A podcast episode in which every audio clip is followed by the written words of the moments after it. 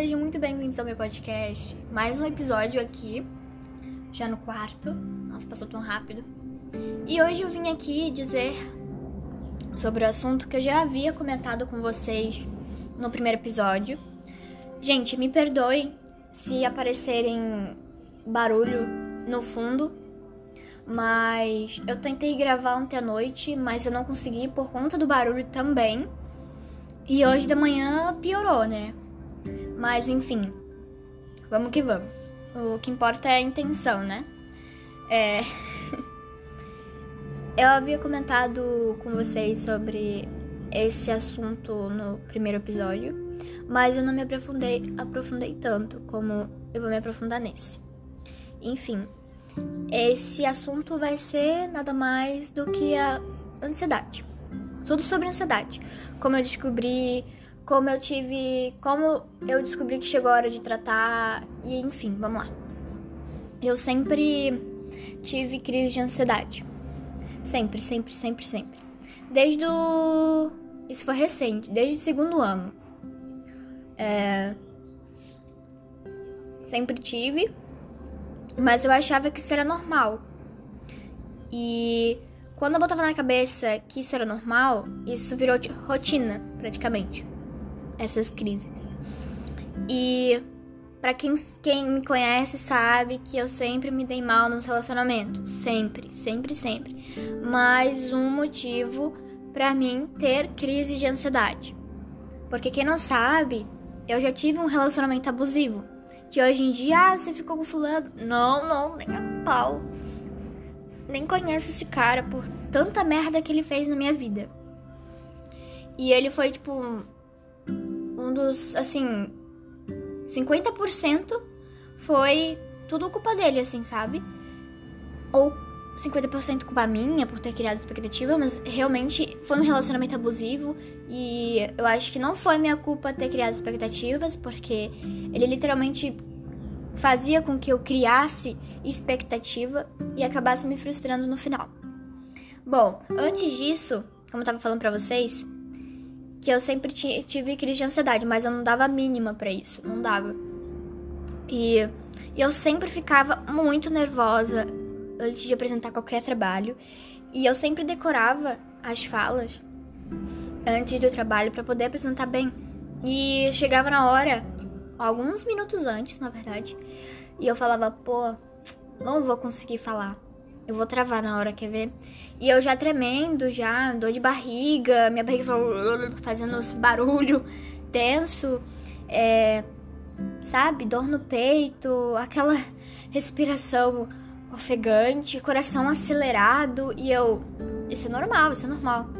Aí eu fui lá, chegava na hora do trabalho, de apresentar o trabalho, e simplesmente eu travava travava real. Eu não conseguia apresentar. E eu já tava com um papelzinho na mão, caso se eu não conseguisse apresentar, porque como eu me conheço, né? eu não ia conseguir apresentar, daí eu pegava o papelzinho e lia. E eu acabava me prejudicando por conta disso, por ter insegurança de apresentar um trabalho. Por toda vez que eu tentar apresentar, eu vou me sair mal sabe? Porque, tipo, é tenso você apresentar um trabalho e tá todos os seus colegas te olhando. Ou tu vai apresentar o trabalho para a banca. Para quem não sabe, eu estudo no integral, em período integral. E lá tem vários projetos que a gente faz ao longo do semestre. E no final de cada semestre, eu acho que é o final, não sei. nem eu me lembro mais. A gente apresenta algum projeto antes de ser avaliado. E, cara, é muito tenso. Os professores ficam te olhando assim, meu Deus do céu. Sabe que aquele olhar de julgamento, mas não é um olhar de julgamento. Ele só, tipo, nossa, vocês estão de parabéns. Muito talentosos.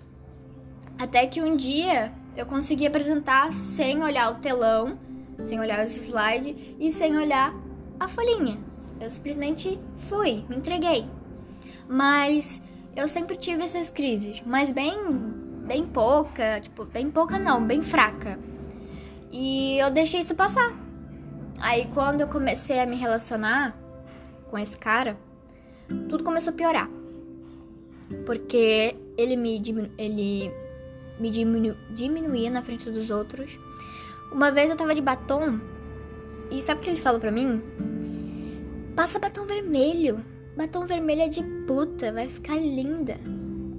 E eu, tipo, pra vocês pode ser um comentário qualquer, mas pra mim não é um comentário qualquer. De um cara que eu tava me relacionando falando que batom vermelho é de puta e que se eu passasse eu vou ficar linda, então quer dizer que, né? Cara, eu fiquei tão, tão chateada que foi aí que começou a piorar tudo. É. Eu sempre procuro amar demais a pessoa num relacionamento, sempre procuro estar de bem com ela. Caso ocorra uma discussão sequer pequena, já vou lá resolvo. Não, não vamos fazer isso. Cada um tem a sua opinião, eu respeito a tua e você respeita a minha. Pronto, e acabou. Que não tem, não vale a pena ficar discutindo por coisa pequena que pode ser resolvido, né? Ali já na hora. É, e outra coisa que as pessoas complicam também, né? Tipo, acontece alguma discussão, fala, não, fulano é isso, isso, aquilo, vou virar as costas porque não sei o que, papapá, a minha opinião, a opinião, nossa, a minha opinião já basta e a dela tá, tipo, totalmente errada e agora ela tá se achando a certa. Não, não é que se achar certo, não quer, não quer dizer que isso é se, se achar certa. É assim, pelo simples fato de que qual, qualquer pessoa Cada um tem a sua opinião sobre tudo, sobre tudo. E cabe você respeitar a opinião dela, porque cada um tem um jeito de amar, tem um jeito de demonstrar carinho, interesse. Mas a gente percebe quando a pessoa deixa de demonstrar. Quando a pessoa já. Pra ela já. Tanto faz. Ela tá ali ou não, entendeu? E isso, come... e isso começou a acontecer. Eu procurava sempre ele nos recreios Sempre quando eu via ele, eu ia para perto dele. E um dia eu resolvi fazer um teste. Vou ver se ele vai vir falar comigo. Beleza. Veio falar comigo? Não veio. A desculpa dele foi: ah, eu tenho vergonha de seus amigos. Ele sempre teve rodeado de amigas e de amigos. Mais de menina do que de menina. E eu sempre chegava na frente dos amigos deles e ficava com ele lá. E ele quando foi, quando foi ele, ele simplesmente disse que tinha vergonha porque tinha medo do que os outros pensassem dele chegando ali na hora do nada. Eu falei, querido, nada a ver isso aí. Eu tenho vergonha. tá, eu deixei, né? Beleza. Você tem vergonha, tudo bem. Ai, meus amigos já conheciam ele pelo simples fato de ter acontecido um outro episódio de eu e ele, entre eu e ele, que foi no primeiro ano. E eu tinha contado tudo, não sei o que, porque meus amigos é, já viam a gente na escola juntos, mas esses meus amigos não eram tão próximos assim de mim no primeiro ano, né? E a gente ficou mais próximo no segundo e tal, e a gente é inseparável agora. Bom, e ele sempre me fazia me submeter a ele. Ele sempre dizia que estava certo. E eu tinha que cobrar reciprocidade dele, sabe? Porque eu era uma pessoa totalmente diferente com ele, eu porque para quem não conhece, me conhece, eu sou uma pessoa fria. Mas quando eu passo a gostar dessa pessoa, cara, eu faço de tudo pra ela, de tudo, de tudo mesmo, de tudo, desde que seja recíproco mas não tava sendo. Eu tava continuando sendo uma pessoa boa, sabe, para ele, muito boa, muito boa. Então foi fui um pouco trouxa, sim. Mas né, quem gosta não é trouxa, né, cara? Eu não tenho culpa por amar demais, eu não tenho culpa de ser intensa, de ser intensa com as pessoas, sabe? Enfim. E ele sempre me botava em segundo lugar. Sempre, sempre, sempre. Eu sempre botava ele como prioridade eu ficava mal, sabe? Porque toda vez que acontecia alguma coisa, eu que tinha que ir lá falar com ele, eu que tinha que fazer aquilo, fazer isso. E ele só sabia ficar comigo nos momentos bons e nos momentos ruins ele tipo, praticamente ficava longe de mim. É, tem, tinha dias que ele nem olhava pra minha cara, e tinha dias que ele falava assim: Ai, Evelyn, não tô afim de ficar contigo hoje porque eu não tô bem. Eu disse, tá, beleza, é um negócio da pessoa não ficar bem. Mas, tipo, eu boto na minha cabeça que se a pessoa não tá bem, ela procura alguém para conversar. Não precisa ficar de agarração ali, sendo que você não tá bem. Você não precisa ser obrigado a fazer isso. Apenas tá ali do lado da pessoa que você gosta, que você se relaciona, apenas conversando e tá tudo bem. E no início disso, ele falou que era uma pessoa de lua. Para mim, isso já é viadagem, né? Por quê? Gente, não se ofenda com essa palavra viadagem. Viadagem é pra que, tipo, é, fica se fazendo, sabe? Porque, cara, é de lua. Tudo bem que a pessoa é de lua, não tem nada contra. Mas você tá se relacionando com a pessoa, cada dia que passa você passa a gostar mais dessa pessoa. E ele não. E ele falava assim: hoje eu quero, mas amanhã posso não querer. Aí eu.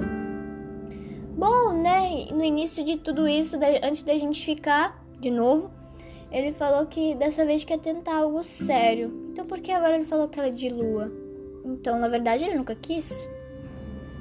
Mas enfim, eu deixei isso passar e foi um dos grandes motivos para mim ter mais crise de ansiedade, porque quando ele terminou comigo, eu praticamente corri pro banheiro, chorei um monte, chorei um monte, monte, monte, monte. E eu tava tendo mais uma crise de ansiedade, muito forte, muito, muito, muito mesmo. E minha amiga não tinha ido pra aula nesse dia.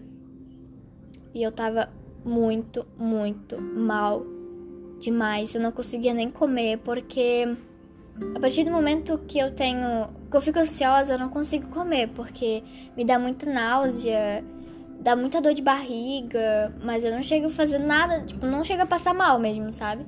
Eu só sinto os sintomas e depois passa, mas demora. A minha crise de ansiedade dura 40 minutos, entre 40, de 40 minutos a a uma hora, duas horas, não sei, dependendo, dependendo do, da situação, né? Aí começou. Quando, eu, quando a minha amiga percebeu que eu tava ficando muito mal com a, com a relação, porque já era uma relação abusiva, ela falou: Evelyn, sai. Quanto mais rápido você sair, menos, menos dor você vai sentir. Aí eu, não, amiga, que isso? Eu amo muito ele, não sei o que. Daí a minha amiga falou: tá, você faz o que achar melhor, então. E eu, beleza, né? Não sabia o que tava fazendo. Continuei. Isso acabou piorando, sabe? Ele não me preocupava. Pro... Eita! Ele não me procurava mais. Tinha que cobrar ele de andar de mão dadas comigo na escola. Sabe? Tinha que cobrar atenção porque ele não fazia, sabe? Não não dava atenção para mim, só queria estar no, ali no momento legal e no momento ruim que eu tava passando, ele falava: "Ah, você não pode ser assim". Blá, blá, blá. Simples assim. Você não pode ser assim, beleza. Olha, me tranquilizou total. Uma coisa que eu odeio é tipo, ah, você não pode ficar assim. Eu sei que eu não posso, mas eu não tenho controle disso ainda. Então, por favor, me entenda. Ele não sabia me entender, ele só me criticava, me diminuía na frente dos outros, disse isso, aquilo.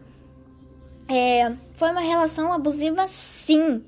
E eu percebi isso quando a gente terminou.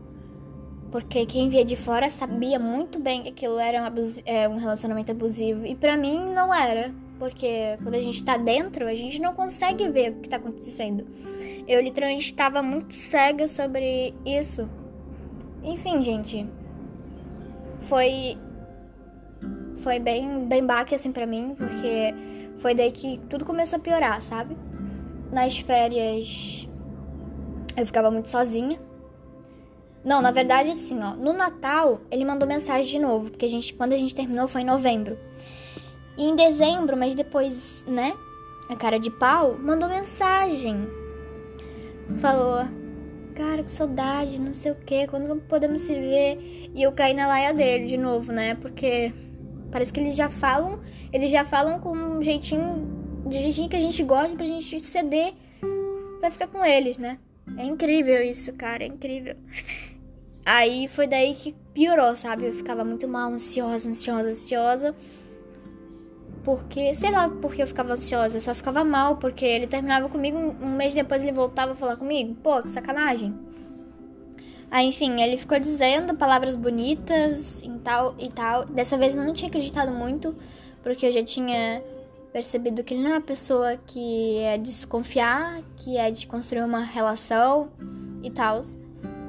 E foi daí que eu fiquei bem mal, tipo, eu comecei a ficar pensando direto, direto, direto, porque ele ficava mandando mensagem direto, direto, direto. E isso acabava me atrapalhando nas coisas que eu fazia. Daí teve um episódio que eu passei mal de verdade em casa sozinha, porque eu tive uma crise de tanto que eu ficava pensando nisso em relação a ele, em relação a tudo que eu já passei, eu ficava muito mal. Eu fiquei muito mal. E eu tive a pior crise de ansiedade do assim, acho que foi a mais forte que eu já tive. Que no outro dia eu tive que ir no, no médico para conseguir tratar dessa crise, porque senão eu não ia ter mais controle sobre aquilo. Que foi muito forte essa crise, muito, muito, muito mesmo. Até me emociono quando eu falo, porque foi um momento bem difícil realmente para mim. E eu comecei a emagrecer por conta que eu ficava muito ansiosa, muito ansiosa, não conseguia comer, como eu já falei para vocês, que quando eu ficava ansiosa eu sentia muita náusea e tinha medo de passar mal. E acabava sendo psicológico isso, não passava mal. E até que no outro dia eu tive que ir no médico. Falei, não, não dá. Tem que ver o que é isso. Meu coração já. Eu já acordava com meu coração vibrando, assim, parecia que ele ia sair pela boca, assim, de, de tanto que meu coração acelerava, assim. Eu já acordava pensando na situação. Isso era muito ruim. Senão eu vou no médico. Aí quando cheguei no médico, a mulher falou que eu tenho ansiedade generalizada. Que ele não apresenta só uns sintomas, dois ou três, ele, ele se apresenta em diversas formas, sendo dor de barriga, é, tensão nos músculos, sendo tudo, sabe? De diversas maneiras, de diversas que tu nem tu nunca imaginou que ia ter. Aí ela me receitou um tratamento de 15 dias e eu fui. Com medo, né? Mas eu fui. Foram 15 dias bem intensos para mim, porque pelos efeitos colaterais e até hoje um dos efeitos que eu mais odeio é ter enjoo porque ninguém gosta de se sentir enjoo, né? Porque a gente se sente desconfortável, a gente não consegue se concentrar em nada. Enfim, é, de tanto que eu botava na minha cabeça que eu ficava, que eu ficava muito enjoada, acabou que ficando em mim, sabe? E teve um episódio que eu pensava que era que já era psicológico, mas e realmente era psicológico. E eu resolvi praticar minha mente, deu tudo certo, e eu senti uma enorme uma presença enorme de Jesus, de Deus. Quando eu tava conversando sozinha, aí eu comecei, Deus, por favor, me ajuda. E eu tava ficando muito mal, muito mal mesmo. E ele simplesmente, cara, eu senti a presença dele no meu lado, passando a mão, literalmente a mão nos meus braços. E eu fiquei, meu Jesus, isso está acontecendo mesmo. E foi daí que a minha fé começou a aumentar mais. Porque eu estava sabendo que ele estava ali ouvindo as minhas orações. Ele estava ouvindo que eu estava pedindo ajuda. Isso foi tão bom para mim que foi desse, a partir desse dia que tudo começou a melhorar, sabe? Tudo, tudo, tudo, tudo mesmo. E eu agradeço muito a Deus por ter me ajudado a chegar onde eu tô agora porque se eu não tivesse uma fé como essa que eu tenho hoje, eu não teria chegado aonde eu tô, que eu teria desistido e teria piorado mais. E realmente foi uma história de superação, gente. É, tenho 17 anos, já vivi tantas experiências ruins, mas que eu vou levar para minha vida e poder contar para todo mundo, ter história para contar, sabe? E eu não tenho medo de contar vergonha não, até porque não precisa ter vergonha para contar esse tipo de coisa, sabe? E foi realmente uma história de superação, de ter passado por, por um relacionamento abusivo e tudo mais. Enfim, gente, espero que vocês tenham gostado. É literalmente tudo sobre ansiedade, tudo mesmo. Ainda tô pensando no nome específico para esse episódio. Enfim, gente, espero que vocês tenham gostado. E um beijo e fique com Deus até o próximo episódio.